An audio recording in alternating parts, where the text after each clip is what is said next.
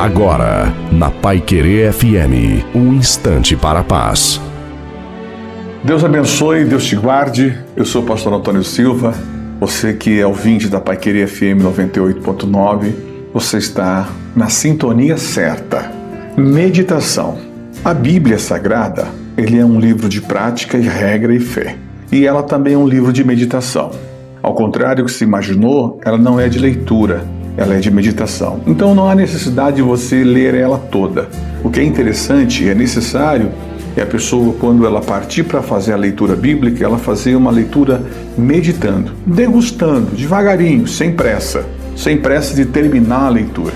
Ela naturalmente ela vai sair do papel e vai entrar na sua vida. Você vai ter um efeito extraordinário, fabuloso.